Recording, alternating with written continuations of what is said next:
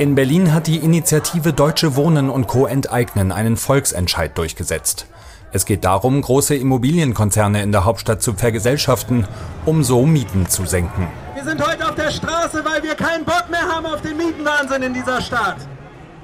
Die unantastbare Existenz von Eigentum ist ein Standard, der in Deutschland gesamtgesellschaftlich nicht in Frage gestellt wird. Wir nehmen sie als gegeben hin. Mit ganz verschiedenen Implikationen, also mit allem, was das mit sich bringt. Nun gibt es aber wieder kontroverse Diskussionen darüber. Für großes Aufsehen hat im vergangenen Jahr die Berliner Initiative Deutsche Wohnen und Co. enteignen gesorgt. Über mehrere Jahre hinweg gab es Demonstrationen für die Vergesellschaftung großer Wohnkonzerne, so wie wir es gerade gehört haben in einem Ausschnitt vom Spiegel aus dem vergangenen September. Die Kampagne war erfolgreich, zumindest inhaltlich. Am 26. September 2021 stimmten in Berlin mehr als eine Million Menschen für die Enteignung großer privater Wohnungsunternehmen. 59,1 Prozent. Synapsen. Ein Wissenschaftspodcast von NDR Info. Hallo zusammen zu einer neuen Folge unseres Wissenschaftspodcasts. Mein Name ist Corinna Hennig. Schön, dass ihr wieder dabei seid. Schadet Eigentum eigentlich der Gemeinschaft, ganz grundsätzlich betrachtet? Oder ist die Existenz von Eigentum im Gegenteil Voraussetzung für moderne Gesellschaften, damit sie sich weiterentwickeln? Liegt der goldene Weg irgendwo dazwischen? Ist es unvermeidlich, dass materielle und geistige Besitztümer in den Händen Einzelner sind, trotzdem wiederum problematisch? Und muss Eigentum darum eingeschränkt werden, beziehungsweise mit Auflagen verbunden, in der Frage, wie damit umgegangen werden darf? Das klingt erstmal wie ein politisches Thema, ist aber durchaus auch Forschungsgegenstand. Und da berührt das Thema Eigentum nicht nur ein wissenschaftliches Fachgebiet, sondern zieht sich durch mehrere Disziplinen. Wir wollen uns heute einen Überblick über aktuelle Diskussionen dazu verschaffen und uns dabei fragen, was Eigentum eigentlich mit der Gesellschaft macht. Und zwar nicht nur beim Wohneigentum. Wir sprechen über Konzerne, Digitalisierung und unvermeidliches deutsches Thema Autobahnen. Bei mir im Studio ist mein Kollege Sebastian Friedrich, der sich für uns mit dem Thema beschäftigt hat. Hallo Sebastian. Hallo Corinna. Wie sieht es bei dir aus? Hast du viel Eigentum? Ja, das ist ja ein Thema, über das man eigentlich nicht so gerne spricht. Das ist ja fast so ein Tabuthema wie das Wahlgeheimnis oder das Gehalt, das man monatlich erhält. Aber ja, ich finde es ehrlich gesagt gut, dass wir darüber sprechen. Ich habe, seitdem ich jetzt regelmäßiges Einkommen habe, so ein bisschen Eigentum. Ich habe äh, ein paar Möbelstücke, ich habe ein paar technische Geräte. Größtenteils sind das ehrlich gesagt aber auch Arbeitsmittel. Und ja, ich habe ein paar Bücher und neuerdings bin ich stolzer Miteigentümer einer wunderschönen Couch und eines neuen Bücherregals. Und verleihst du die Bücher auch? Ja, also ich wollte sie eigentlich Bücher nicht mehr so gern verleihen, weil ich sie oft nicht zurückbekomme. Ähm, und als ich mich hier mit dieser Sendung auseinandergesetzt habe, auch mit meinem Eigentum, fiel mir auf, dass mir doch relativ viele Bücher wieder fehlen. Und ich hoffe, dass sie wieder zurückkommen. Und äh, vor allem habe ich zwei Leute im Auge. Ich hoffe, Ansgar und Sophie, wenn Sie diese Folge hier hören, Sie könnten mir gerne mal meine Neoliberalismusbücher zurückgeben. Oh, da sind wir schon mittendrin im Thema. Natürlich sind solche Besitztümer jetzt nicht Kern dessen, worüber wir heute reden wollen, aber es berührt es vielleicht ein bisschen. Du promovierst selbst gerade, Sebastian. Du bist also nicht nur als Journalist unterwegs, aber soziale Gerechtigkeit ist immer wieder Thema auch in deiner journalistischen Arbeit. Warum jetzt gerade die Eigentumsfrage als Forschungsgegenstand? Was ist für dich so wichtig daran? Ja, soziale Gerechtigkeit ist tatsächlich erstmal ein Schlüsselthema, mit dem ich mich auseinandersetze. Ich würde es aber nochmal genauer oder spezifischer ausdrücken. Armut, Reichtum, Ungleichheit beziehungsweise im Grunde Klassenverhältnisse mhm. sind die Hauptthemen, mit denen ich mich journalistisch, aber auch wissenschaftlich auseinandersetze. Hinzu kommt noch die Geschichte des Kapitalismus, Kapitalismuskritik und auch ja, Alternativen zum Kapitalismus. Und bei all diesen Aspekten spielt Eigentum nicht nur eine wichtige Rolle, würde ich sagen, sondern eine entscheidende. Und nicht nur deshalb wollte ich mich schon länger mal mit dem Thema etwas näher befassen, sondern auch, weil Eigentum in letzter Zeit auch jenseits, du hast es ja schon gesagt, also jenseits von wissenschaftlichen Debatten und auch jenseits von der linken Bubble ein großes Thema ist. Das war beim ähm, genannten Beispiel des Wohneigentums in Berlin so, ist aber auch bei vielen anderen Diskussionen so. Mhm. Die Mietpreise, also Beispiel Berlin, kriegen vermutlich gerade alle zu spüren, zumindest wenn sie in einer größeren Stadt wohnen und kein Haus oder eine Eigentumswohnung haben. Was ist da eigentlich passiert? Ist das der Grund, warum jetzt wieder mehr grundsätzlich über Eigentum gesprochen wird? Klar, die Mietpreise sind hier besonders in den Großstädten natürlich ein Thema, das sehr viele Menschen betrifft, weil sich da Wohneigentum in den Händen einiger weniger immer mehr sammelt und Wohneigentum und Wohnraum überhaupt mehr zu einem ähm, Spekulationsobjekt wurde. Das ist vor allem seit Ende der 90er Jahre der Fall, in Berlin ganz massiv. Bund und Kommunen verkauften massenhaft Wohnungen an private Unternehmen und auch an Investmentgesellschaften. Die Folgen sind klar, steigende Mieten, Verdrängung von Menschen, die wenig haben aus den Innenstädten. Es gibt aber noch ein zweites Thema, das mindestens genauso lange diskutiert wird, und das ist die enorme sogenannte Vermögensungleichheit in mhm. Deutschland. Also sprich, die Reichen werden immer reicher, die Armen immer ärmer. Okay, das ist die berühmte Schere, die da auseinanderklappt. Das kennen wir, das ist bekannt. Aber hast du dazu vielleicht auch nochmal Zahlen für uns, die das veranschaulichen? Das ist ja meistens ziemlich beeindruckend. Ja, die Zahlen kommen ja auch relativ regelmäßig. Es ist immer die Frage, was man jetzt betrachtet. Also eine globale Ungleichheit, da gibt es ja ähm, immer wieder die Erhebungen, fünf Menschen haben so viel wie so und so viele Menschen in der Weltbevölkerung. Aber wenn wir jetzt mal nach Deutschland blicken, können wir uns Zahlen des Deutschen Instituts für Wirtschaftsforschung in Berlin nehmen. Und die haben 2019, ähm, glaube ich, die letzte Berechnung gemacht und haben gesagt, das reichste Zehntel in Deutschland verfügt über zwei Drittel des gesamten Vermögens in Deutschland. Mhm. Zum Vergleich, die gesamte untere Hälfte, also wie viel sind es? 42 Millionen in Deutschland, verfügt nur über einen Bruchteil dessen, über nämlich 1,3 Prozent. Wahnsinn. Entsprechende Debatten um die Wiedereinführung der Vermögensteuer oder auch um die Erhöhung der Erbschaftssteuer berühren hier ganz klar das Thema Eigentumsverteilung. Diskussionen um die Enteignung großer Wohnkonzerne oder etwa großer Automobilunternehmen, wie 2019 auch mal der SPD-Politiker Kevin Kühnert ins Spiel gebracht hat, die rütteln wiederum am Betriebseigentum. Aber Eigentum ist ja nicht nur hier ein Thema. Auch wenn es um geistiges Eigentum geht, gibt es eine große Debatte. Zum Beispiel beim Uploadfilter, also bei dieser europäischen Diskussion darum, ob Urheberrechtsverletzungen automatisiert geprüft werden sollen, sozusagen so eine Art digitaler Türsteher, mhm. könnte man vielleicht sagen. Oder bei der Frage, wem gehören eigentlich Daten? Also auch die Digitalisierung stellt diese Eigentumsfrage, wie wir sie kannten, auf den Kopf, oder? Ja, auch da geht es zentral um die Kategorie Eigentum. Und gerade weil es so ein umfassendes Thema ist, beschäftigen sich auch diverse Wissenschaftsdisziplinen damit, also die mhm. Rechtswissenschaften, HistorikerInnen, ÖkonomInnen, die Soziologie, natürlich auch die Politikwissenschaft und ja, auch die Philosophie. Also die gesamte Bandbreite sozusagen. Du hast dich in einigen von diesen Disziplinen, muss gleich dazu sagen, nicht in allen, weil das ist ein ja. uferloses Thema, umgeguckt und hast dich gefragt, wie da eigentlich das Verhältnis von Eigentum und Gesellschaft begriffen wird. Lass uns trotzdem noch mal erstmal einen Schritt zurückgehen, weil auch in der Wissenschaft ist es ja ganz wichtig, sich immer am Anfang erstmal darüber klar zu werden, wie genau die Begrifflichkeiten sind. Also, Definition. Was wird denn eigentlich genau unter dem Begriff Eigentum verstanden? Ja, Definitionen sind ja immer wichtig in der Wissenschaft, aber ich würde mal sagen, hier besonders wichtig. Und entsprechend war die Frage, was ist eigentlich Eigentum, auch die erste Frage, die ich der Politikwissenschaftlerin und Publizistin Sabine Nuss gestellt habe. Kurz mal zu Sabine Nuss, ist nicht ganz unwichtig, ähm, wer sie ist. Sie hat zu dem Thema geistiges Eigentum bei Elmar Altvater an der Freien Uni in Berlin promoviert. Sie war dann viele Jahre bei der Rosa-Luxemburg-Stiftung. Das ist eine Stiftung, die der Linkspartei nahesteht. Mhm. Sie leitete dort die politische Kommunikation und war Referentin für politische Ökonomie. Heute arbeitet sie als Journalistin und Publizistin und auch nicht ganz unwichtig für die Einordnung für unser Thema. Sie ist Geschäftsführerin des Karl Dietz Verlags in Berlin. Das ist ein Verlag, den es auch schon zu DDR-Zeiten gab, bei dem die berühmten blauen MEW-Bände verlegt wurden und auch immer noch werden. Die blauen MEW-Bände, das sind die Marx- und Engels-Werke. Mhm, ja. Also die Schriften von Karl Marx und Friedrich Engels.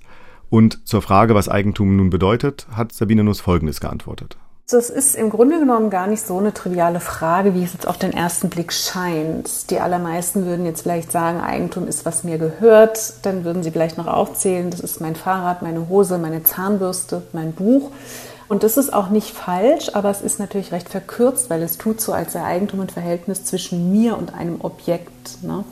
Und das verschleiert aber, dass Eigentum ein soziales Verhältnis ist. Also das heißt eines zwischen Menschen bezüglich etwas Drittem.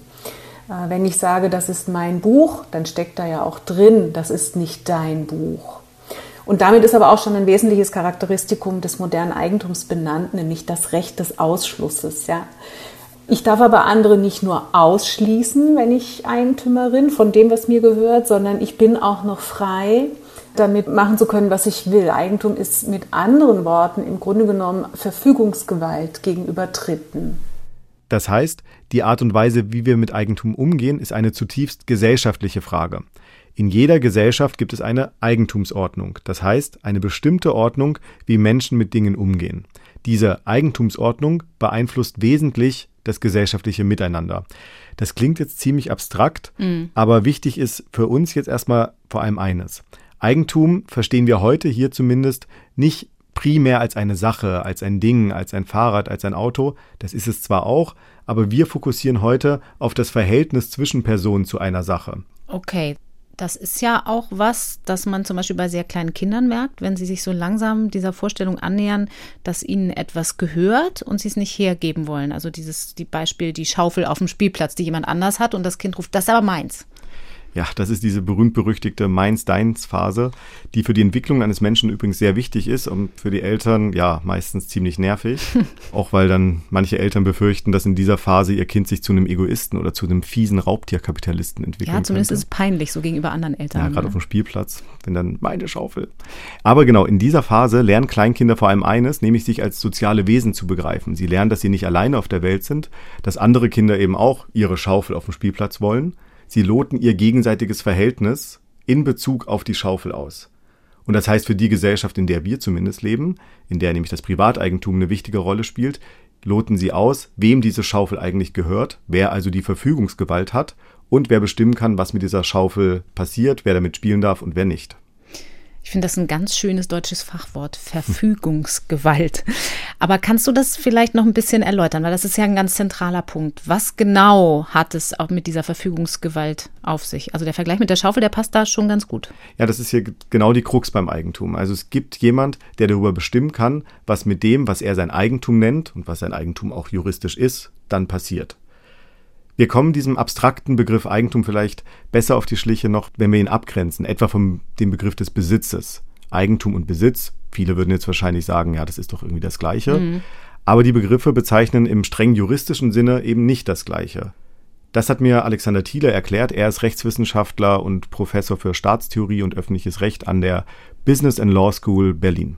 Eigentum ist das tatsächliche subjektive Recht, über einen Gegenstand frei verfügen zu dürfen, ihn zu veräußern, ihn äh, zu besitzen, darüber zu entscheiden, wo er sich befindet, äh, ihn wegzugeben und ähnliches.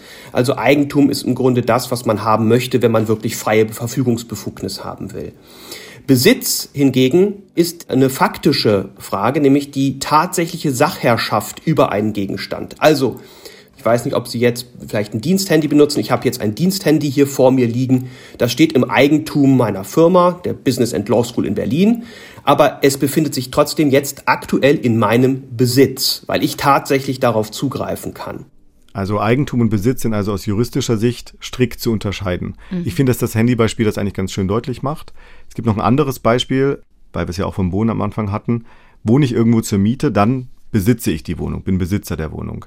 Der Vermieter ist der Eigentümer der Wohnung und er hat auch das Recht, meine Wohnung zu verkaufen, unter Umständen sogar mich rauszuschmeißen, die Wohnung einfach leer stehen zu lassen, vielleicht auch das Haus abzureißen, wenn er möchte, oder es zu sanieren, um es dann anschließend für eine höhere Miete wieder zu vermieten. Okay, aber nur wenn er sich an bestimmte Regeln hält. Also er darf ja nicht ohne weiteres sich von heute auf morgen auf die Straße setzen. Da gibt es schon Gesetzgebung gegen. Richtig, weil der Verfügung über Eigentum in unserer Gesellschaft Grenzen gesetzt sind nämlich durch das Mietrecht. Okay, jetzt nähern wir uns ja schon langsam dem Kern der Sache. Stichwort Eigentum verpflichtet. Zu diesen Beschränkungen des Eigentums will ich später gerne nochmal kommen, aber lass uns für einen Moment mal bei dem bleiben, was Eigentum heute ausmacht. Du hast ja gerade gesagt, dass es beim Eigentum vor allem um diese schöne Verfügungsgewalt geht. Was ist denn das Spezifische an unserer Epoche jetzt? Ich sehe es so, dass wir in der Epoche des Kapitalismus leben. Ausgenommen sind wohl nur noch wenige verbliebene indigene lokale Gemeinschaften, die traditionelle Wirtschaftsformen haben. Und im Kapitalismus jedenfalls sind die Eigentumsverhältnisse grundsätzlich anders als in der Epoche davor, nämlich im Feudalismus. Mhm. Sabine Nuss beschreibt die Verhältnisse von Eigentum im Feudalismus und sie benutzt hier übrigens bei ihrer Beschreibung das Wort Aneignungsverhältnisse und nicht Eigentumsverhältnisse. Das betont stärker, dass sich Menschen die Natur im Laufe der Geschichte schon immer angeeignet haben. Auch so ein schöner Fachbegriff, Aneignungsverhältnisse. Ja, aber tatsächlich präziser. Wir können zum Beispiel die feudalen Aneignungsverhältnisse uns mal angucken. Dort gab es auch eine Klassengesellschaft. Ja, ähm, da war aber der Leibeigene verflochten oder verbunden mit seinem Boden, mit der Scholle und hatte über den Boden Verfügungsgewalt, unmittelbar Zugang zu den Früchten seiner Landarbeit oder ihrer Landarbeit. Und natürlich mussten die LandarbeiterInnen Teile ihrer Ackerarbeit abgeben an den Grundherrn. Ja, das war Fronarbeit. Das soziale Abhängigkeitsverhältnisse heute heißt Lohnarbeit. So, und die sozialen Abhängigkeitsverhältnisse in der Zeit des Feudalismus beschreiben natürlich entsprechend komplett andere Modalitäten der Verfügung über dieses Land zwischen den Leibeigenen und dem Adel. Und die sind in einer Komplexität ausgeformt gewesen. Ja, wie viel müssen sie von dem Land abgeben? Was bekommen die Leibeigenen aber auch als Schutz von ihrem Lehnsgeber und so weiter und so fort?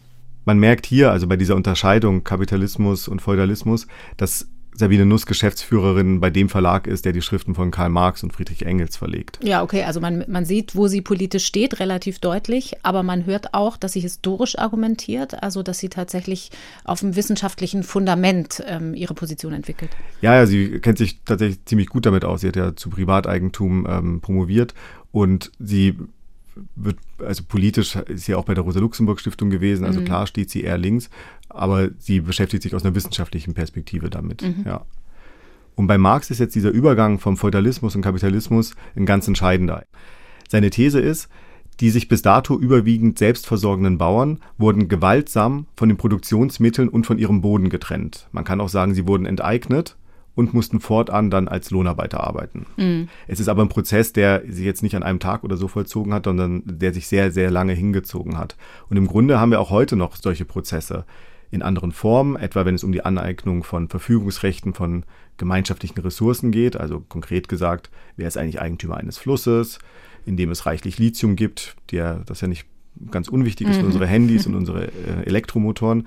Wem gehört eigentlich das Wissen oder wem gehört die Luft? Also auch heute spielt immer wieder eine Rolle, wem gehört eigentlich was und wer kann sich dann das, dem Boden, das Land aneignen. Mhm. Du hast jetzt Wissen so nebenbei eingeordnet. Das ist natürlich auch ein ganz wichtiger Punkt. Den können wir ja auch nicht umfassend behandeln heute. Das berührt schon wieder eine ganz andere Ecke mhm. der Diskussion. Also mir fällt da das Beispiel der Biotechnologie ein, wenn sie der Allgemeinheit dienen soll. Also Patente auf Impfstoffe zum Beispiel war jetzt in der Pandemie eine große Diskussion. Oder das ganze Feld des geistigen Eigentums. Genau. Also zumindest dazu, wie sich global gesehen Wissen angeeignet wurde, kann ich vielleicht hier den Hinweis loswerden, dass wir dazu schon mal eine Folge gemacht haben hier im Synapsen-Podcast. Dekolonisiert euch heißt die. Die kann ich allen nur dringend ans Herz legen, auch weil wir eben einen hm. Teil der Debatte hier nicht führen können. Das sprengt den Rahmen. Aber wenn wir mal beim richtig im wahrsten Sinne des Wortes greifbaren Eigentum bleiben. Die Frage, wem gehört welches Land, ist ja immer noch hochaktuell. Zum Beispiel, wenn es um den Abbau von Rohstoffen geht. Lithium hast du erwähnt. Ja, und es gibt auch ein Beispiel, auf das ich gestoßen bin in dem Buch Der Code des Kapitals von der Juristin Katharina Pistor. Sie ist Professorin an der Columbia Law School in New York. Und an einer Stelle geht es in ihrem Buch um die Maya im zentralamerikanischen Staat Belize. Dort nutzen Maya seit Ewigkeiten ihren Boden kollektiv. Er ist die Quelle ihres Lebensunterhalts und auch wichtig für kulturelle Identität. Mhm. Wie viele andere Menschen auf der Erde leben sie von den Früchten des Bodens, von der Tiernutzung beispielsweise. Und die Regierung des Staates Belize hat aber dann vor ein paar Jahren den Boden an ein Holz- und Minenunternehmen vergeben, allerdings mhm. ohne Entschädigung zu zahlen und ehrlich gesagt auch ohne vorher zu fragen. Standard gab, eigentlich im Kolonialismus. Ja, genau. Es gab dann einen komplizierten Rechtsstreit, kompliziert deshalb, weil die Maya kein formales Eigentum auf dem betreffenden Grund und Boden hatten, aber eine, und jetzt wird es wieder juristisch, informelle Inbesitznahme über Jahrhunderte hinweg. Ich so ein de facto Status eigentlich, ne? Genau. Und äh, es kam dann noch UN-Regelungen hinzu und ähm, auch noch eine Regelung der Verfassung in Belize, dass Maya besonders geschützt werden. Komplizierter Rechtsstreit. Wir lassen die verschiedenen Details dieses Rechtsstreits hier mal beiseite. Aber nach diversen Anhörungen wurde dann gerichtlich tatsächlich zugunsten der Maya entschieden. Oh wow, das ist bemerkenswert. Ja, aber leider die Regierung von Belize der war das offensichtlich egal, denn sie ignorierte diese Entscheidung einfach und setzte den Bergbau auf dem Land der Maya fort. Okay, das ist jetzt auch nicht so ganz überraschend, hm. wenn man weiß, wie internationale Politik funktioniert und dass das mit der Rechtsprechung ähm, so immer noch eine Sache ist und wie es dann in der Realität ankommt, eine andere. Mir fällt da ein, dass wir auch zu einem ähnlichen Thema schon mal eine Synapsenfolge gemacht haben. Ich kann ganz viel Eigenwerbung machen in diesem Podcast. Sehr schön. Im Namen der Natur heißt die. Ich glaube, es war Folge 28. Da ging es nämlich um Ecuador und da hat man die Natur als Rechtsperson tatsächlich in die Verfassung aufgenommen, was hm. natürlich theoretisch solche Entscheidungen vereinfacht. Nur am Ende folgt politisch dann da doch nicht mehr so viel draus, wahrscheinlich, weil es auch keine Lobby gibt, oder? Ja, aber dass das dann gemacht werden muss, ist ja interessant. Also das mhm. zeigt ja, ähm, es muss in irgendeine rechtliche Form gegossen werden, dass es diese Landnahme gibt, also dass mhm. es diese Aneignung des Bodens äh, gibt. Also sie muss in irgendeiner Weise legitimiert werden und juristisch dann versiegelt werden quasi. Anders gäbe es gar nicht die Möglichkeit, politisch anders zu entscheiden. Ja, nur durch Gewalt. Ja. So ist es eben legitimiert, ja. ja. Auch wenn dieses Beispiel aus Belize, von dem ich gerade gesprochen habe, aus dem 21. Jahrhundert stammt, verweist es hier auf einen ziemlich wichtigen Zusammenhang, den wir heute auch nur jetzt hier anschneiden können, nämlich den zwischen Kapitalismus und Kolonialismus. Die mit dem Kapitalismus ja, zugespitzte Profitorientierung war nicht die einzige, aber zumindest wichtige Triebkraft für den europäischen Kolonialismus. In den Kolonien eigneten sich die Kolonisatoren gewaltsam Land und Menschen an. Okay, wir merken schon, dass es ganz wichtig, die historische Grundlage so ein bisschen zurechtzuzurren und auszuleuchten, damit wir gedanklich eigentlich überhaupt dem Gedanken folgen können, was bedeutet Privateigentum, was bringt das mit sich. Deswegen möchte ich bei der Geschichte nochmal bleiben. Lass uns nochmal zurückkommen auf den Übergang vom mhm. Feudalismus im Mittelalter zum Kapitalismus, der ja darauf folgte. Was genau hat sich da geändert hinsichtlich des Eigentums? Ja, und hier auch nochmal grundsätzlich, und ich möchte auf die arbeitsteilige Aneignung mit Werkzeugen zu sprechen kommen. Mhm. Im Kapitalismus gibt es eine äußerst komplexe Arbeitsteilung. Also man denke an die Globalisierung. Ein Handy wird wahrscheinlich, ich glaube, auf allen Kontinenten werden irgendwelche Rohstoffe dafür zusammengesammelt, irgendwo anders zusammengebaut, dann verschifft und äh, woanders verkauft. Äh, also das ist eine äußerst komplexe Arbeitsteilung. Und diese Arbeitsteilung ist möglich dank des technischen Fortschritts und auch dank sehr komplexer Werkzeuge. Diese Werkzeuge, die könnte man auch Produktionsmittel nennen, habe ich vorhin schon mal angedeutet, sind im Kapitalismus in der Regel Privateigentum von wenigen Menschen. Im Feudalismus gab es diese Trennung zwischen jenen, die arbeiten, und den Produktionsmitteln und auch Grund und Boden, so wie wir ihn in der heutigen Form haben, so nicht. Mhm. Die klassische Fabrik mit den Menschen ist Privateigentum eines oder weniger FabrikinhaberInnen. Mhm. Meistens sind es Fabrikinhaber, vermutlich. Der arbeitende Mensch arbeitet an Maschinen, die nicht seine sind. Er bekommt dafür einen Lohn, Stundenlohn oder so einen Tageslohn. Und im Übrigen ist das ein Lohn unterhalb dessen, was der oder die Beschäftigte tatsächlich erarbeitet. Denn es gibt im Kapitalismus, und das ist ein wesentliches Merkmal des Kapitalismus, die Aneignung der Arbeit anderer. Bei Marx ist das der berühmte Mehrwert, der zumindest laut der Arbeitswerttheorie die entscheidende Quelle des Eigentums ist. Diese, wie Marx nennt, Ausbeutung ist möglich durch die Verfügungsgewalt des Eigentümers über die Produktionsmittel, also über die Werkzeuge.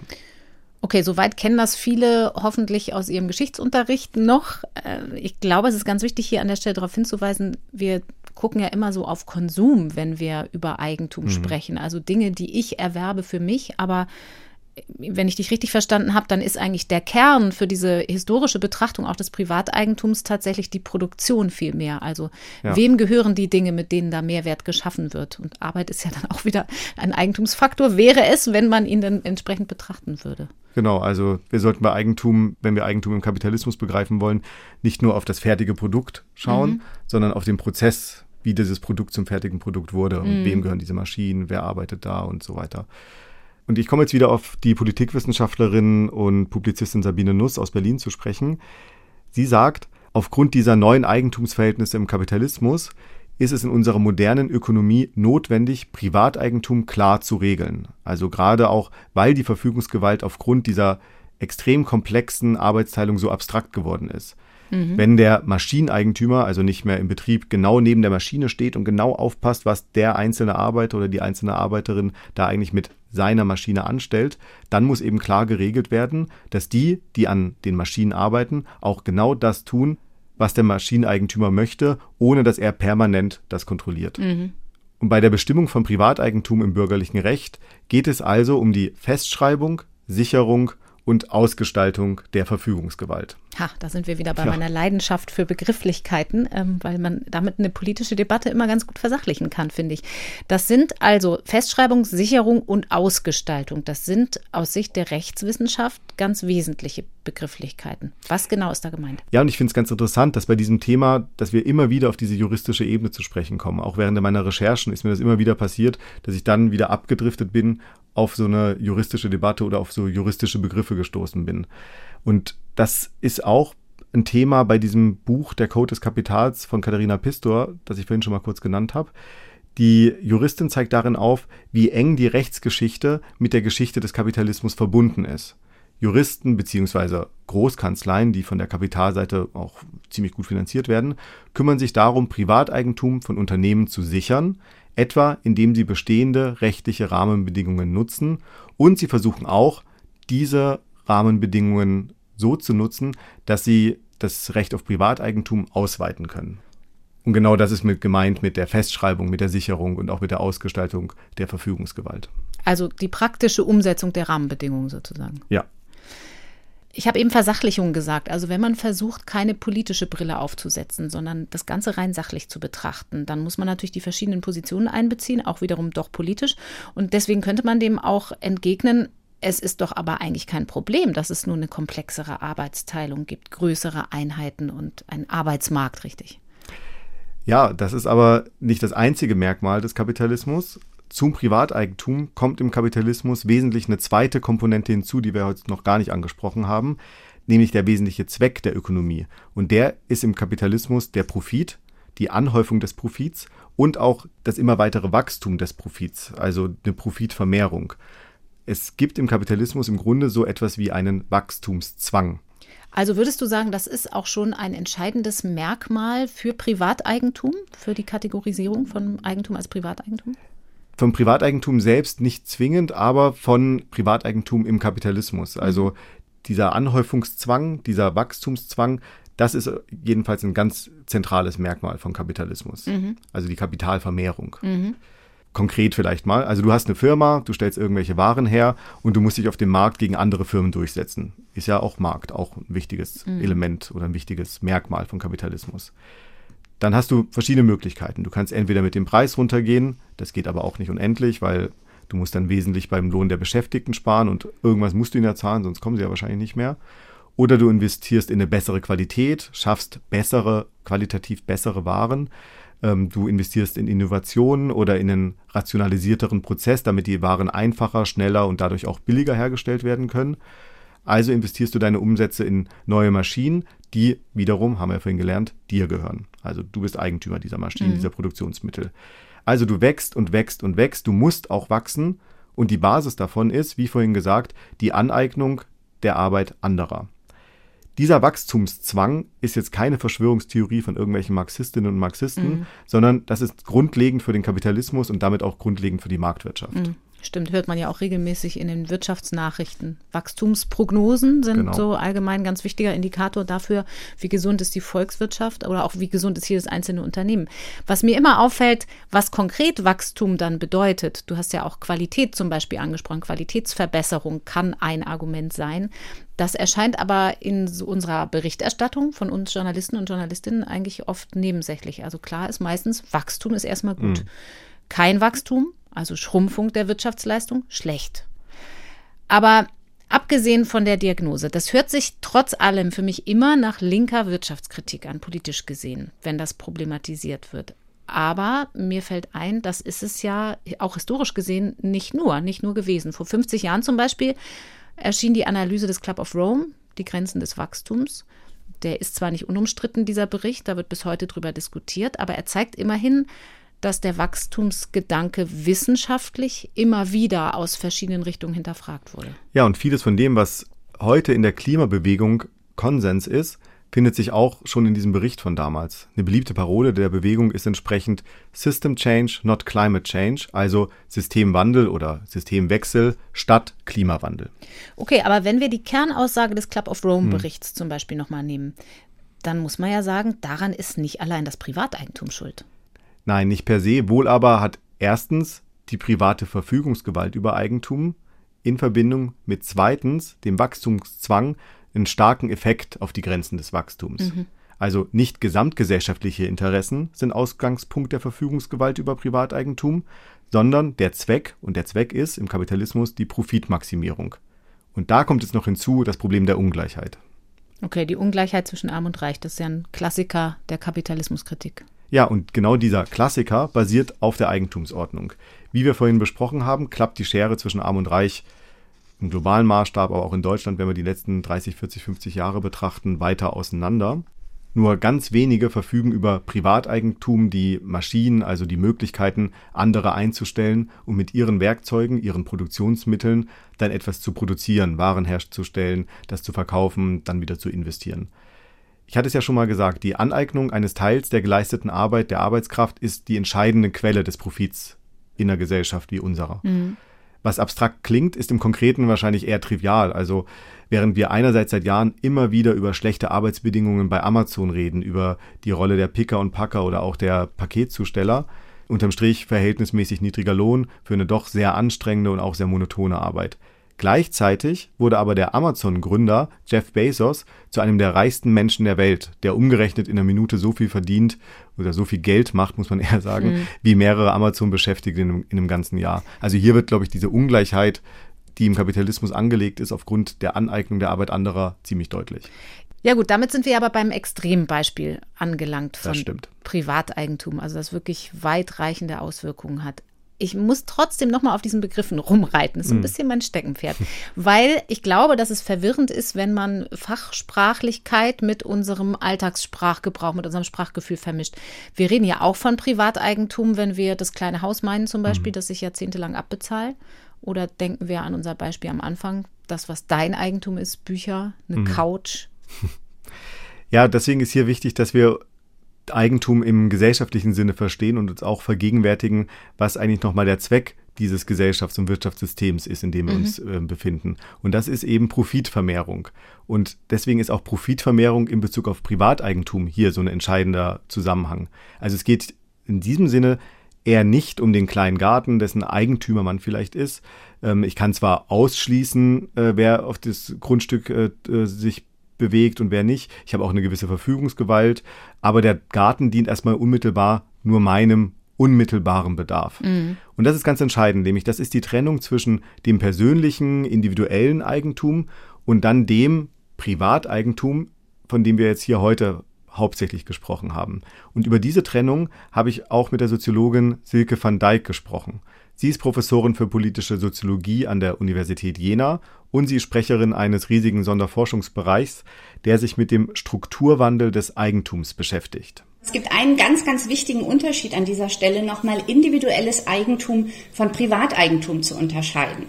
Und das ist jetzt auch, wenn man zum Beispiel in einer marxistischen Tradition denkt, äh, jemand wie Karl Marx, der sicherlich quasi, man könnte sagen, der profilierteste Kritiker des Privateigentums war, erstmal nicht grundsätzlich ein Problem mit individuellem Eigentum hatte. Also dass Menschen, was weiß ich, tatsächlich über ein Haus, in dem sie wohnen oder über einen Garten verfügen oder über fünf Fahrräder, weil sie gerne Fahrrad fahren oder so.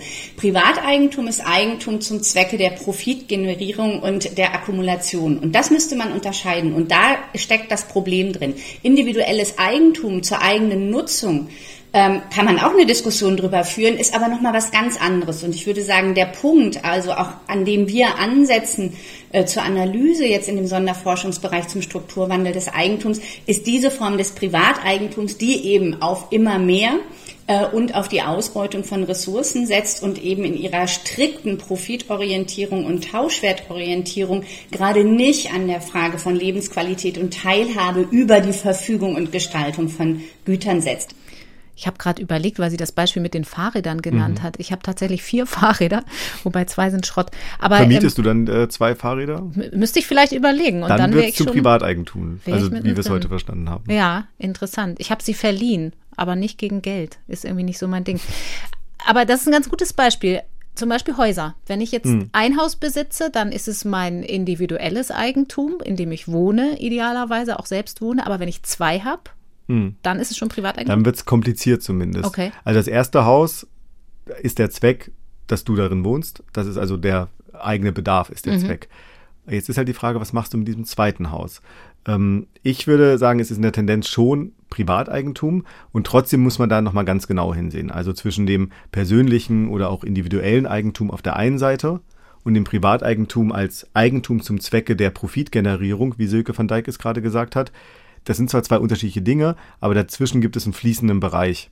Ähm, und es kommt hier schon darauf an, was dann mit dieser eingenommenen Miete des zweiten Hauses passiert oder ob es überhaupt vermietet wird. Also mhm. Also kann auch sein, hat ein sehr großes Bedürfnis, in zwei Häusern gleichzeitig zu leben. Wobei, ja, da müsste man auch darüber sprechen, ist das ein wirklich gesellschaftliches Bedürfnis? Wird es kompliziert? Wir gehen jetzt mal davon aus, das zweite Haus wird vermietet. Was passiert dann mit dieser Miete?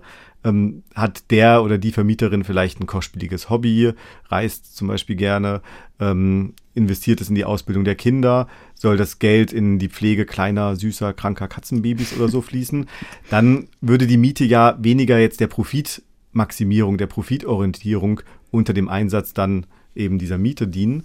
Aber die Profitgenerierung, das ist eben der Punkt. Deutlicher in Richtung Privateigentum, so wie wir es ja heute hauptsächlich verstehen, würde es gehen, wenn die Vermieterin mit der eingenommenen Miete den Kauf oder den Bau eines dritten Mietshauses finanzieren würde. Mhm. An dem Beispiel zeigt sich eigentlich nochmal ganz gut, was wir vorhin schon mal hatten. Beim Privateigentum geht es also nicht nur um eine Sache, um ein Ding, sondern es geht hier um den Zweck des Eigentums und auch um die Beziehung der Menschen zueinander zu diesem Eigentum, also um das soziale Verhältnis um das Eigentum herum. Puh, ganz schön schwierig. Ja. Also im Großen, immer dann, wenn es größere Dimensionen einnimmt, dann kann man das ganz gut definieren, aber im Kleinen ist das äh, ziemlich hakelig, habe ich den Eindruck. Ja, das sind aber tatsächlich diese Graubereiche und diese fließenden Bereiche, die, um zu verstehen, was Privateigentum ist, glaube ich, gar nicht so entscheidend für uns mhm. heute sind, weil ich glaube, es ist klar, dass es einen Unterschied gibt zwischen, ich nutze mein Fahrrad und ich habe eine riesige Fabrik und habe dort 6000 Leute beschäftigt. Klar. So. Also wenn wir strukturell gucken, ähm, ist es relativ eindeutig. Jetzt haben wir viele Kritikpunkte am Eigentum bzw. am Privateigentum gehört. Es gibt ja aber auch Punkte, die dafür sprechen könnten. Ein oft gehörtes Argument ist zum Beispiel, die Gesellschaft braucht Innovationen und Privateigentum kann dafür eben auch gut mobilisiert werden, wenn es verantwortungsbewusst eingesetzt wird. Also zumindest ist es womöglich viel beweglicher als staatliche Förderprogramme zum Beispiel, wenn man jetzt an Forschungsvorhaben denkt, die gefördert werden. Also die Argumentation ist ja in sich durchaus logisch, dass Privateigentum, wenn es sinnvoll eingesetzt wird, überhaupt erst für wichtige Innovationen sorgen kann. Ja, das kann man so sehen. Trotzdem ist da natürlich auch die Frage, ob Innovationen eigentlich per se sinnvoll sind für die Gesellschaft, weil sie zwar vielleicht für Umsätze für einzelne wenige Privateigentümer sorgen, aber etwa gleichzeitig den Klimawandel mit begünstigen. Okay, es kommt auf die Art der Innovation an. Genau, nehmen wir mal das Auto beispielsweise. Also das Auto da sind wir uns ja wohl erstmal einig, ist eine Innovation. Sehr prägend, vor allem für auch die Gesellschaft, auch für den Kapitalismus des 20. Jahrhunderts, auch noch für den heutigen. Sehr wichtig in Deutschland, wo die Autoindustrie ja an der Spitze des deutschen Wirtschaftsmodells steht. Das Auto brachte zweifelsfrei Wachstum und es brachte auch einen gewissen Wohlstand und für manche hat es auch ein Freiheitsversprechen und so weiter. Aber diese Entwicklung, diese Innovation hatte natürlich auch eine Schattenseite. Andererseits kann es eben und hat es ja auch mit zum Klimawandel negativ beigetragen. Umgekehrt muss man aber auch sagen, dass Wachstum aus einer sozialen oder auch aus einer Klimaperspektive nicht per se etwas Negatives, etwas Böses mm, oder so ist. Mm. Auch der Ausbau des Sozialstaates ist Wachstum und auch der Ausbau erneuerbarer Energien beispielsweise, das kann auch Wachstum sein. Mm. Die Soziologin Silke van Dijk sagt, es sei historisch unbenommen, dass das Privateigentum zur Innovation geführt habe. Also sie will diese Diskussion, würde sie gar nicht so führen, wie wir sie jetzt hier gerade geführt haben, mhm. Innovation gut oder schlecht, sondern sie sagt, nee, okay, es hat zur Innovation geführt, aber sie verweist auch darauf, dass diese Innovations- und diese Wachstumskraft eben eine zweite Seite hat. Ich halte es für hochideologisch, äh, das Privateigentum vor allem über diese Innovationskraft auszuweisen, weil es nämlich vielleicht darin eine Rolle hat, aber auf etwas aufsetzt oder eine Hinterbühne hat, die das erst ermöglicht. Also wenn man sich einfach anguckt, ne, das was das soziale Gefüge und auch das infrastrukturelle Gefüge ist, auf dem privatwirtschaftliche Akteure, die dann äh, quasi Erfindungen oder Innovationen hervorbringen, aufruhen, dann muss man sagen, jede Erfindung ist eine Koproduktion. Und zwar nicht nur aufgrund des unfassbaren Ausmaßes unbezahlter Arbeit, die Menschen überhaupt sozusagen erst zu überlebensfähigen und sozialen Lebewesen macht, sondern auch durch die sozialen Infrastrukturen, durch das Bildungssystem, durch die Möglichkeit von A nach B zu fahren, ähm, kommunikative Infrastrukturen zu nutzen. All das ist ja quasi das, was in öffentlicher oder kooperativer Leistung geschaffen wird. Und dann könnte man sagen, ist die privatwirtschaftliche Innovation die Spitze, die gibt es, das ist unbestritten, ne? aber dann ist das wie so eine Spitze des Eisbergs, die aus dem Wasser rausguckt. Ähm, die ist da, aber darunter ist dieser komplette ähm, Unterbau, der im Wasser verschwindet und den niemand sieht. Gut, die Arbeit, ähm, die gemeinschaftlich geleistet wird und eine Grundvoraussetzung dafür ist, wie Silke van Dijk meint, die ist vielleicht in solchen Fällen unsichtbar und liegt damit unter der Spitze des Eisbergs, aber sie ist ja nicht komplett unsichtbar. Hm und auch nicht komplett unreguliert. Wir haben ja vorhin das schon mal kurz angesprochen. Wir leben ja nicht im völlig ungebremsten und unregulierten Kapitalismus, sondern wir haben auch sowas wie Kündigungsschutz, Mindestlohn oder das Mietrecht zum Beispiel. Ja, man kann das auch so sehen. Es gibt durchaus Versuche und auch Regeln, die destruktiven Folgen des Privateigentums einzudämmen mhm. und dabei trotzdem die Innovationskraft des Kapitalismus zu nutzen. Der Staatsrechtler Alexander Thiele weist hier in diesem Zusammenhang auf das Grundgesetz hin. An der Eigentumsordnung erkennt man partiell eben auch, wie die Gesellschaft sich das Zusammenleben vorstellt. Ja? Also hemmungsloser Manchester-Kapitalismus, keinerlei Sozialbindung für das Eigentum, man kann machen, was man will, ohne Rücksicht auf Verluste, ist eben das eine Extrem. Das andere Extrem, es gibt im Grunde gar kein Privateigentum, alles ist staatlich organisiert und wird staatlich verteilt. Und natürlich reiht sich das Grundgesetz hier äh, zwischen diesen beiden Extrempolen ein, mit einer klaren Tendenz, aber natürlich zum Privateigentum. Denn dieses Privateigentum wird durch das Grundgesetz erstmal prinzipiell als Institut, wie wir sagen, geschützt. Gleichzeitig aber schreibt Artikel 14 Absatz 2 vor, diesen wunderbaren Satz, Eigentum verpflichtet. Und dieser Satz richtet sich eben einerseits, wenn man so will, ganz pauschal an alle Eigentümer in Form eines, wenn man so will, Appells, ja, nicht zu vergessen, dass man als Eigentümer in einer sozialen Gemeinschaft äh, eingebettet ist und äh, das größte und das meiste Eigentum nutzt einem nichts, wenn man völlig sozial isoliert wäre, ja, also Robinson Crusoe, äh, dem gehört die ganze Insel in Anführungsstrichen, aber er ist eben völlig allein, da nützt ihm das alles nichts, sondern Eigentum ist immer ein Geflecht von Beziehungen und in ein Geflecht von Beziehungen eingebettet. Das ist so ein schöner Satz, ne? Eigentum verpflichtet, mhm. fällt mir gerade auf. Also eigentlich ein Grund mehr, noch einmal mehr ins Grundgesetz zu gucken, weil da so ganz wesentliche Dinge drinstehen. Die Frage ist natürlich nur, was folgt daraus?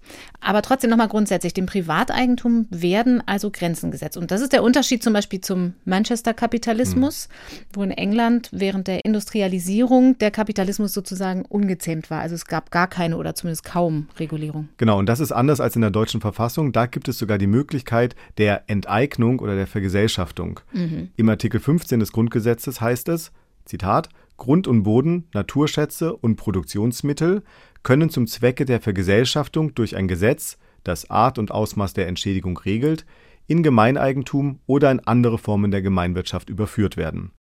Die Kampagne in Berlin zur Enteignung großer Immobilienkonzerne, die wir ganz am Anfang gehört haben, die beruft sich genau auf diesen Artikel. Aber trotzdem wird es in Berlin ja wahrscheinlich nicht auf eine Enteignung hinauslaufen.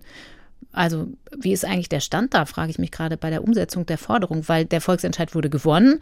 Es wird ja aber noch längst nicht enteignet, weil so ein Volksentscheid ist nicht eins zu eins rechtlich bindend. Der Senat wurde nur aufgefordert, tätig zu werden, oder? Genau, der Berliner Senat hat einen weiten Umsetzungsspielraum und kann sogar theoretisch darauf verzichten, überhaupt ein Gesetz auszuarbeiten. Jetzt wurde gerade eine Expertenkommission eingesetzt, die erst einmal überprüfen soll, ob eine Vergesellschaftung überhaupt verfassungskonform wäre. Erst danach soll dann über einen möglichen Gesetzesvorschlag diskutiert werden und der dann erarbeitet werden. Dieser Grundsatz, dass Enteignungen möglich sind, wird der eigentlich oft angewandt überhaupt in Deutschland? Es wird tatsächlich häufig enteignet. Es gibt Enteignungen für den Bau von Bundesstraßen und Autobahnen und in manchen Jahren bis zu 150 solcher Enteignungen. Allerdings ist es eine andere Grundlage, nämlich da geht es dann um Artikel 14 des Grundgesetzes und darin heißt es, dass es eine Enteignung zum Wohle der Allgemeinheit und nur dann, dass sie dann zulässig ist. Und der Bau von Autobahnen, der erfüllt offenbar diese Voraussetzungen des Wohls der Allgemeinheit. Und auch für den Braunkohleabbau wurden immer wieder Menschen umgesiedelt und enteignet, etwa in Nordrhein-Westfalen oder in der Lausitz. Der Artikel 15 aber, auf den sich die Kampagne in Berlin bezieht, der wurde bisher in der Bundesrepublik noch nicht angewandt. Schon interessant, ne? das deutsche Thema Autobahnen zieht irgendwie immer wieder. Warum fällt es vielen Teilen der Öffentlichkeit eigentlich so schwer, wenn es um ein grundlegendes Thema wie Mieten geht, das alle oder zumindest sehr viele betrifft, während beim Autobahnbau oder bei Industrievorhaben es nicht so extreme Diskussionen gibt? Gibt es dafür eine Erklärung? Ja, gute Frage.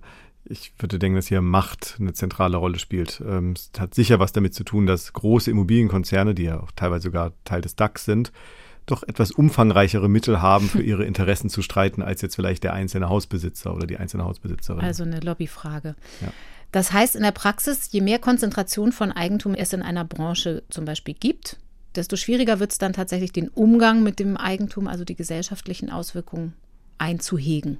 Das ist genau der Punkt. Das Versprechen, das Eigentum in Schranken zu weisen, wurde eben in den vergangenen Jahren und Jahrzehnten immer weniger eingelöst. Und das sagt auch Alexander Thiele von der Business and Law School Berlin. Also ich glaube, das ist keine sonderlich neue Erkenntnis, dass wir in den letzten 30 Jahren, ja, beginnen vielleicht mit Anfang der 80er, vielleicht 40 Jahre schon, eine starke Fokussierung gesellschaftlicher Art auf das Individuum hatten. Ich glaube, das kann man ohne jetzt allzu ideologisch zu argumentieren so sehen und erstmal als Beobachtung festhalten. Wir sind weg von gesellschaftlichen Modellen, von Blickweisen auf die Gesellschaft, die vor allen Dingen die soziale Vernetzung sehen, hin zu einer stärkeren Betonung des Individuums in fast allen Lebensbereichen, muss man sagen. Und das ist auch keine jetzt per se zu kritisierende Entwicklung, aber sie hat eben Konsequenzen natürlich vor dem Hintergrund eines Grundgesetzes, das jedenfalls die gesellschaftliche Komponente nicht vergisst, sagen wir es mal so. Und ähm, der Gesetzgeber hat dadurch und äh, die Gesellschaft insgesamt hat äh, in den letzten 30, 40 Jahren eben sehr viel stärker die Rechte des Individuums und auch die Freiheit des Individuums betont. Ich stelle mir das wie so ein Pendel vor, auf der einen Seite Gesellschaft, auf der anderen Seite Individuum. Und Jetzt gibt es eben wieder eine stärkere Betonung der Gesellschaft. Also das Pendel schlägt wieder mehr in Richtung Gesellschaft aus. Mhm. Das sehen wir sowohl in Debatten als auch in zwischenmenschlichen Beziehungen, in der Politik. In der Soziologie sprechen manche sogar von einem Paradigmenwechsel wieder hin zu Gemeinschaft, zur Gesellschaft. Mhm. Aber um nochmal aufs Eigentum, aufs Privateigentum zurückzukommen. Der gesellschaftliche Aspekt ist ja auch im Interesse der Privateigentümer.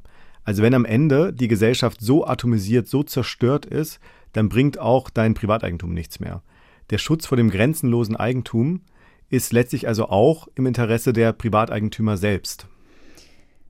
Also diesen Paradigmenwechsel hin zu mehr Gesellschaftlichkeit, den sieht man auch beim Privateigentum, sogar auch beim individuellen Eigentum, wenn ich mir das so recht überlege. Hm. Ich denke da zum Beispiel jetzt an den Trend des Teilens, Carsharing zum Beispiel, im weiteren Sinne Sharing Economy. Ist das eigentlich nur eine banale Modeerscheinung oder hat das auch gesellschaftliche Auswirkungen weitreichender? Also Auswirkungen hat es auf jeden Fall, vor allem auf die Eigentumsordnungen. Und das ist genau ein Thema, mit dem sich dieser Sonderforschungsbereich zum Strukturwandel des Eigentums beschäftigt, deren Sprecherin äh, Silke van Dijk ist. Und sie sagt dazu, also wir erleben gerade auch eben ähm, durch Prozesse der Digitalisierung und der digitalen Plattform, dass das Nutzen von Gütern, die mir nicht gehören, üblicher wird. Natürlich haben Menschen immer geteilt und gemeinsam genutzt, aber historisch ohne die digitalen Möglichkeiten im sozialen Nahraum mit Menschen, die sie kennen, die nah dran sind. Man könnte sagen, durch die digitalen Möglichkeiten ist das populär geworden, was dann oft als Stranger Sharing, also sozusagen das Teilen mit Fremden genannt wird. Und wir sehen ja auch durch die ganzen Bewertungs- und Reputationssysteme im Netz, dass sich dann neue Mechanismen herauskristallisieren, die genau sozusagen dieses Teilen mit Fremden ähm, verlässlich gestalten sollen.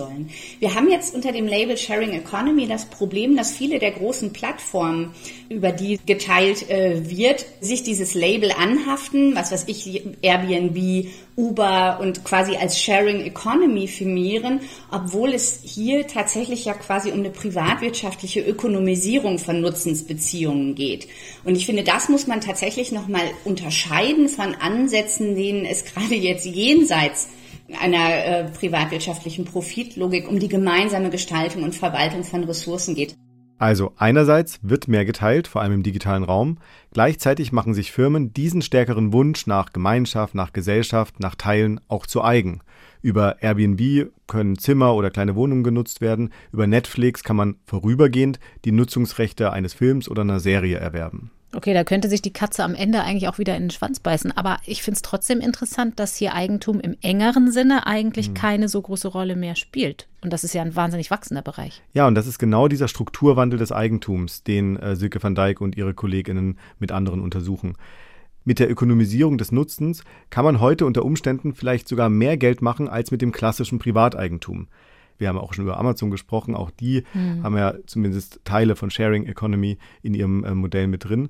Die sind so reich, das kann man in der Menschheitsgeschichte gar nicht vergleichen, den Reichtum, der jetzt angehäuft wurde. Und es ist ja nicht so, dass hier Privateigentum gar keine Rolle mehr spielt. Also auch die Plattform selbst sind ja Eigentümer, haben Privateigentum. Das sind dann aber zum Beispiel auch Algorithmen. Mhm. Ich würde an der Stelle gerne einen kleinen Blick so zur Seite werfen auf so einen Nebenaspekt. Es gibt ja im Zuge der Digitalisierung auch eine große Debatte um geistiges Eigentum. Mhm. Im Zusammenhang mit dem Urheberrecht zum Beispiel haben wir auch schon angesprochen. Also wenn ich einen Song komponiere, dann ist das eine Wertschöpfung einerseits, aber auch gewinnbringend einsetzbares geistiges Eigentum.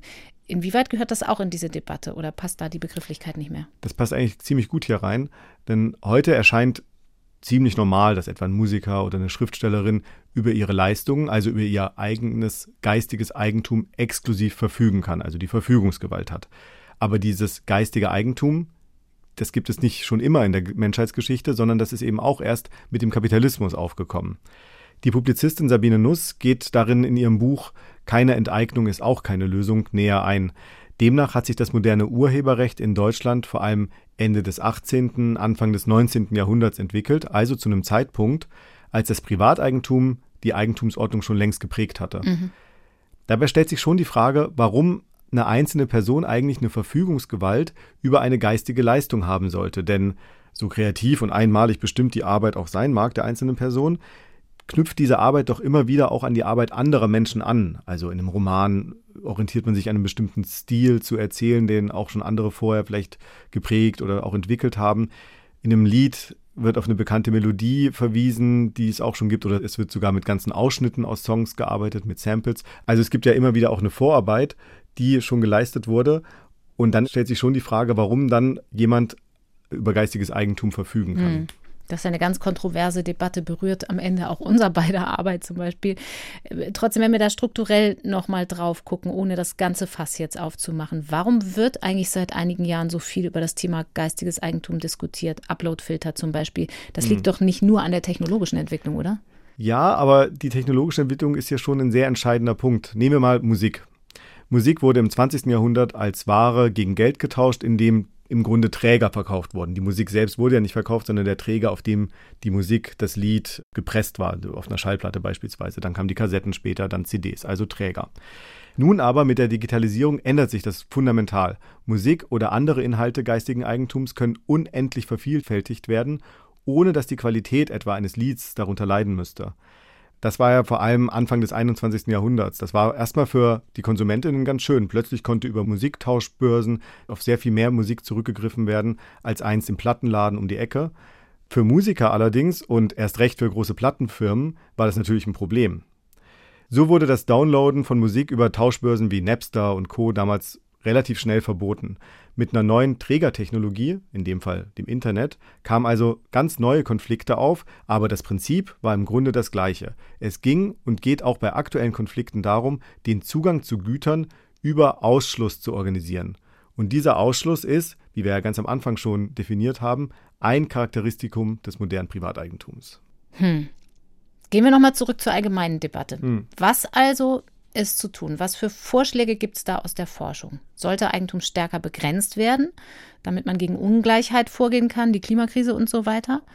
Gibt ja auch immer wieder den Ruf nach Abschaffung des Privateigentums. Also wohlgemerkt reden wir hier nicht von individuellem Eigentum, nochmal die Begrifflichkeit auseinandersortieren. Aber wäre das überhaupt möglich mit dem Grundgesetz zum Beispiel? Es gibt viele Rechtswissenschaftlerinnen und Politikwissenschaftler, die meinen, dass das Grundgesetz sich gerade nicht auf eine bestimmte Wirtschaftsform oder auf ein bestimmtes Wirtschaftssystem festgelegt hat. Also es ist nicht zwingend Grundgesetz gleich Marktwirtschaft oder Kapitalismus. Einerseits wird im Grundgesetz klar das Privateigentum geschützt, das hat ja auch vorhin Alexander Thiele gesagt, aber gleichzeitig ist das Sozialstaatsprinzip ebenfalls im Grundgesetz festgeschrieben. Und ich habe ja vorhin schon mal drüber gesprochen, zum Wohle der Allgemeinheit sind sogar Vergesellschaftungen oder Enteignungen möglich. Also da sehen wir hier, das Grundgesetz hat sowohl das eine als auch das andere. Es ist nicht komplett festgelegt. Mhm. Trotzdem, Staatsrechtler Thiele ist skeptisch, wenn es um die komplette Abschaffung des Privateigentums geht. Und das vor allem auch in der juristischen Hinsicht. Der verfassungsrechtliche Rahmen ist weit, aber er ist nicht grenzenlos. Und die verfassungsrechtliche Grundentscheidung für die Existenz des Privateigentums ist in dieser Form in Artikel 14 angelegt und äh, dementsprechend wäre eine Abschaffung oder eine grundsätzliche Infragestellung des Instituts Privateigentum unter dem Grundgesetz gegenwärtig nicht möglich. Ja, da müsste man nochmal genauer schauen, ob es durch eine Verfassungsänderung überhaupt denkbar wäre oder ob das nicht vielleicht sogar an den Grundfesten der Verfassung der Gestalt rüttelt, dass man sogar eine neue Verfassung bräuchte. Also aktuell ist das äh, verfassungsrechtlich nicht möglich. Ich halte es aber auch nicht für sonderlich überzeugend. Ich glaube, das Problem, was wir im Augenblick sehen, ist nicht äh, das Privateigentum als solches, das ja durchaus indem es Innovation möglicherweise fördert und jedenfalls eine gewisse Form von Antriebskraft auch liefern kann, nicht per se als schlecht anzusehen ist, sondern das Problem ist tatsächlich, dass wir eben einfach in den letzten Jahrzehnten die soziale Komponente etwas zu stark vernachlässigt haben. Der Satz Eigentum verpflichtet wirkt für manche ja fast schon wie ein Angriff, äh, ist aber geltendes Verfassungsrecht. Tide sagt also, das Grundgesetz erlaube schon starke Eingriffe, aber nicht die komplette Abschaffung. Aber für die starken Eingriffe fehle es an politischem Willen, die Beschränkungen auch entsprechend zu realisieren. Aber wie könnte das aussehen? Können wir vielleicht mal über Beispiele sprechen, was solche Beschränkungen konkret bedeuten und in welchen Bereichen zum Beispiel wären sie nötig? Im Grunde geht es bei fast allen Fragen der Wirtschafts- und Finanz- und Sozialpolitik um das Verhältnis zwischen Privateigentum auf der einen Seite und Gesellschaft auf der anderen Seite. Welche Eingriffe in das Privateigentum nötig erscheinen, hängt wesentlich von den Interessen ab, darf man nicht vergessen. Mhm. Also jemand, dem ein Milliardenerbe winkt, der dürfte wahrscheinlich eher gegen eine Erhöhung der Erbschaftssteuer sein. Diese wiederum könnte für weite Teile der Bevölkerung aber durchaus sinnvoll sein. Denn nach Schätzungen des Deutschen Instituts für Wirtschaftsforschung werden jährlich 250 bis 400 Milliarden Euro vererbt. Das entspräche, um mal die Dimension klar zu machen, etwa der Hälfte des gesamten Bundeshaushalts. Schon irre viel. Und die Einnahmen durch die Erbschaftssteuer sind in Deutschland insgesamt, zum Beispiel verglichen mit Frankreich, doch sehr niedrig. Also sie machen 0,1, 0,2 Prozent des Bruttosozialprodukts aus. Das Thema Erben und Erbschaften wird vermutlich uns in den kommenden Jahren wahrscheinlich noch sehr viel beschäftigen, weil die Summe der Vermögen, die vererbt werden, immer mehr steigt. Es ist heute also wichtiger denn je, was jemand erbt, als das, was jemand für die geleistete Arbeit erhält. Also Vermögen wird wichtiger werden als Einkommen. Also Erben wichtiger Bereich. Wenn wir aber auf aktuelle Debatten gucken, zum Beispiel, da wird ja auch viel über Spritpreise gerade diskutiert. Mir fällt auch noch ein, Energieversorger ist natürlich ein klassisches mhm. Beispiel. Oder Wasserwerke, das war hier in Hamburg auch länger ein politisches Thema, was die Verfügungsgewalt von Privateigentum angeht. Vielleicht auch deshalb noch mal grundsätzlich gefragt. Wird in der Forschung denn jenseits der rechtlichen Frage auch über eine Abschaffung des Privateigentums diskutiert? In diese Richtung argumentiert zumindest die Publizistin und Politikwissenschaftlerin Sabine Nuss. Sie plädiert aber nicht für eine Abschaffung, sondern für eine Aufhebung des Privateigentums und spricht konsequenterweise in diesem Zusammenhang nicht von Enteignung, sondern von einer großen Wiederaneignung. Und da hat sie das vor Augen, was wir vorhin auch schon erläutert haben, nämlich, dass das Privateigentum seine Grundlage in einer großen historischen Enteignung, also bei dieser ursprünglichen, bei dieser sogenannten ursprünglichen Akkumulation Ende des Feudalismus hat, mhm. als äh, Menschen äh, von ihrem Boden und von ihren Werkzeugen getrennt wurden. Und neben dieser großen Wiederaneignung, wie Sabine Nuss es nennt, die es theoretisch aus ihrer Sicht durchaus geben müsste, gibt es aber auch, sagt sie, kleine Wiederaneignungen. Und die finden ja auch gerade praktisch statt oder werden zumindest diskutiert. Also etwa, wenn es um die Rekommunalisierung der öffentlichen Daseinsfürsorge geht oder des Wohnraums, wie etwa gerade in Berlin. Wir haben das jetzt ja schon ein paar Mal angesprochen. Also kleinere Wiederaneignungen oder eine Beschränkung des Privateigentums, das fände Sabine Nuss durchaus begrüßenswert. Sie denkt aber nicht, dass diese dauerhaft wirklich wirksam wären. Und das hat sie mir gegenüber auch nochmal begründet. Gleichzeitig bin ich aber der Meinung, dass das niemals wirklich zum Wohl aller Menschen führen wird, dass wir das Privateigentum lassen, aber es einfach nur in seinen Übertreibungen einschränken. Und wenn wir uns angucken, dass Kapital nicht gerne in der Schublade liegen will, also das will Kapital nicht als Schatz gehortet werden. Kapital ist dafür da, sich zu vermehren. Das ist seine Bestimmung. Und es wird immer, immer zu irgendetwas suchen, womit es sich vermehren kann. Insofern steht das, was man dem Privateigentum möglicherweise abtrotzt und wieder in ein öffentliches Gut zurückverwandelt, sei es jetzt kommunales Eigentum selbstverwaltet, sei es öffentliches Eigentum, sei es genossenschaftliches Eigentum. Wir werden immer wieder die Zeit erleben, in der irgendeine Kommune, irgendeine Stadt, irgendeine Gemeinschaft, irgendeine Genossenschaft sagen wird, hm, wir können das so gar nicht mehr weitermachen. Das sind dann ganz verschiedene historisch unterschiedliche Gründe, die wir da feststellen können. Entweder weil gespart werden muss, weil man sich verschuldet hat, weil es dann doch irgendwie zum Beispiel ein selbstverwaltetes Unternehmen auf dem Markt konkurrieren muss und es nicht schafft. Insofern wird man Privateigentum niemals ganz einhegen können. Und wenn wir das so weiter treiben, wird es dann auch irgendwann zu spät sein mit, ich sage jetzt nur mal, dem Klimawandel. Ich finde das ganz interessant, weil wo Sabine Nuss politisch steht, das haben wir ja schon besprochen, aber dass sie trotzdem dann in der Frage nach der Wirksamkeit solcher politischen Forderungen langfristig relativ nüchtern draufblickt, auch aus historischer Perspektive wahrscheinlich. Mhm. Das ist schon bemerkenswert. Ich vermute nämlich mal, dass allein die Forderung nach Aufhebung des Privateigentums manche extrem triggert weil für viele ja sozialistische Lebensentwürfe ein echtes Schreckgespenst sind, auch aus politisch-historischen Gründen. Aber auch da nochmal, genau aus dem Grund, grundsätzlich betrachtet, wer sagt denn eigentlich, dass es ohne Privateigentum einfach besser wird? Auch da sind ja Ungleichheiten und Umweltzerstörung möglich, beziehungsweise es kann ein Managementproblem bleiben. Also die Privatisierung der Bahn ist zum Beispiel so ein Beispiel. Viele Probleme sind danach ja überhaupt erst entstanden, aber als sie noch Staatsunternehmen war, war auch nicht alles besser. Ja, deshalb geht es auch Sabine Nuss nicht allein um eine Aufhebung des Privateigentums, weil Eigentum eben in staatlicher und öffentlicher Hand nicht per se, du hast die Beispiele genannt, nicht per se etwas Gutes ist oder nicht per se gutes Eigentum mhm. dann gibt, wenn es in staatlicher Hand ist. Auch da dominieren unter aktuellen ökonomischen Voraussetzungen privatwirtschaftliche und profitorientierte Logiken. Denken wir etwa an die Krankenhäuser, wo es an vielen Orten zu wenig Personal gibt, weil auch die Krankenhäuser in öffentlicher Trägerschaft unter Spardruck stehen, also nach betriebswirtschaftlichen Regeln arbeiten müssen. Naja, zumal bei Krankenhäusern ja auch gar nicht nur der Wachstumsaspekt relevant ist, sondern unter privatwirtschaftlicher Prämisse setzt das schon viel früher an. Also bei der Frage, rechnet sich so ein Krankenhausbetrieb überhaupt? Wer will denn schon ein Unternehmen haben, das dauerhaft gar nichts abwirft?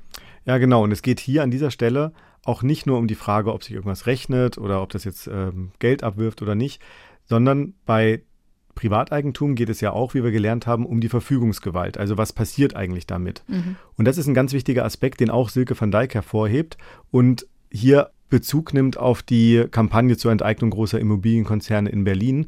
Denn auch wenn es dem Namen nach um eine Enteignung geht, geht es hier eigentlich wenn man mal genau anguckt, was diese Kampagne möchte, geht es dieser Kampagne um eine Vergesellschaftung. Da finde ich, geht ja in der, ähm, auch in der Rezeption der Kampagne mitunter etwas verloren, dass es ja nicht nur darum geht, also dass es privates Eigentum wieder zu öffentlichem Eigentum wird, sondern dass sie eine ziemlich ausgefeilte Idee dazu haben, wie dann dieses öffentliche Eigentum wiederum vergesellschaftet und halt koproduktiv verwaltet wird. Also sowohl Menschen aus der Stadtgesellschaft als auch Menschen, die dann eben in den Objekten wohnen und Menschen aus dem Senat. Wenn es nicht darum geht, ganz jenseits von Eigentum zu denken, sondern die progressiven Momente darin zu stärken, nämlich die Verfügung und Gestaltung. Und das würde ich sagen, ist eben auch der Kern des genossenschaftlichen Prinzips. Ne? Also diejenigen, die es nutzen, gestalten es auch und bekommen nicht nur die Nutzungsmöglichkeit. Das finde ich ist nochmal ein spannender Punkt, wenn man über Eigentum diskutiert. Also ganz konkret, wie genau wollen wir wohnen oder bezogen auf das Krankenhausbeispiel, welche Standards wollen wir im Krankenhaus haben, zum Beispiel in der Pflege? Ist das mit Vergesellschaftung gemeint? Genau, ich glaube, wir kommen diesem Begriff auch nochmal näher, wenn wir den wiederum abgrenzen von der Verstaatlichung. Eine Verstaatlichung ist der engere Begriff und der meint im Grunde nur, Privateigentum wird in staatliches Eigentum überführt. Mhm. Also was vorher also Eigentum vielleicht einer Einzelperson war, ist dann Eigentum einer Gemeinde, eines Bundeslandes oder eben des Bundes. Die Vergesellschaftung ist ein weiter Begriff, also der ist umfassender. Der meint ganz allgemein, dass Privateigentum in gesellschaftliches Eigentum überführt werden soll. Die Verstaatlichung ist aber nur eine Variante dieses gesellschaftlichen Eigentums. Hm. Gesellschaftliches Eigentum kann auch in den Händen einer Stiftung oder einer Genossenschaft verwaltet werden. Sebastian, wir haben jetzt über die Forschung zu dem ganzen Bereich gesprochen und ich habe es ab und zu schon mal so angetippt. Das hat natürlich äh, durchaus eine politische Komponente. Das wollten wir hier auch transparent machen, weil auch Wissenschaftler sind ja keine neutralen Wesen. Und Sabine Nuss zum Beispiel hat promoviert in dem Thema, ist jetzt aber publizistisch tätig, also im weiteren Sinne auch schon wieder politisch. Wir haben schon mal eine Synapsenfolge mit dir gemacht zur Armutsforschung. Um Armutsabwertung ging es da im engeren Sinne. Wer ist hier sozial schwach? Hieß die Folge. Und da hat sich gezeigt in der Recherche und in der Redaktion, es liegt natürlich irgendwie in der Natur der Sache, dass die meiste Forschung zu so einem Thema mit einem ganz bestimmten politischen Hintergrund passiert. Wie ist das eigentlich hier bei unserem Thema heute? Ist es ein Tabu für, sagen wir mal, wirtschaftsliberale Kreise, solche Enteignungsszenarien einmal theoretisch zu durchdenken und zu erforschen, auch wenn man dann vielleicht zu einem ganz anderen Schluss kommt. Es gibt ja da politische Stiftungen, die durchaus Selbstforschung zu großen gesellschaftlichen Bereichen fördern. Ja, also Wissenschaft ist nie komplett unabhängig. Ähm, man kann schon davon ausgehen, dass es einen Unterschied macht, ob jetzt eine gewerkschaftsnahe Stiftung oder eine arbeitgebernahe Stiftung eine Studie etwa zur Ungleichheit mhm. in Auftrag gibt oder klar über Enteignungen gar spricht. Und vermutlich würde ein eher wirtschaftsliberaleres Institut diese Frage eher aus einer sehr kritischen Perspektive mhm. beleuchten. Für wirtschaftsliberale Kreise dürfte es auch nahezu undenkbar sein, die Abschaffung des Privateigentums aus einer positiven Perspektive zu beleuchten.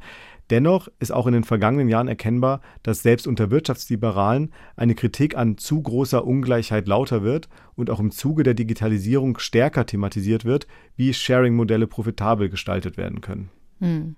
Also wir haben gesehen, nicht nur alles hängt mit allem zusammen, sondern auch, wenn man über Eigentum oder Privateigentum nachdenkt, dann geht es schnell um Grundsätzliches. Ja, gerade weil die jeweilige Eigentumsordnung die zentrale Stellschraube unserer Gesellschaft ist. Mhm. Also denken wir über Eigentum nach, kommen wir ganz schnell ins Gespräch darüber, wie wir eigentlich miteinander leben wollen. Und ja, ich finde, es lohnt sich dann durchaus auch mal über den bestehenden Rahmen etwas hinauszudenken. Das haben wir heute hier versucht. Vielleicht wäre ja auch eine größere politische, also eine parlamentarische Debatte über den Grundsatz Eigentum verpflichtet sinnvoll. Zum Beispiel Alexander Thiele hat ja darauf hingewiesen, dass das gar nicht so richtig ausgestaltet ist. Und das könnte man wiederum unterstützen durch Impulse aus verschiedenen wissenschaftlichen Bereichen, um das mehr mit Leben zu erfüllen. Ich sage ganz vielen Dank dafür, dass du hier warst, für die vielen Denkanstöße, die du uns mitgebracht hast. Mir ja, hat Spaß gemacht. Mir auch. Danke euch.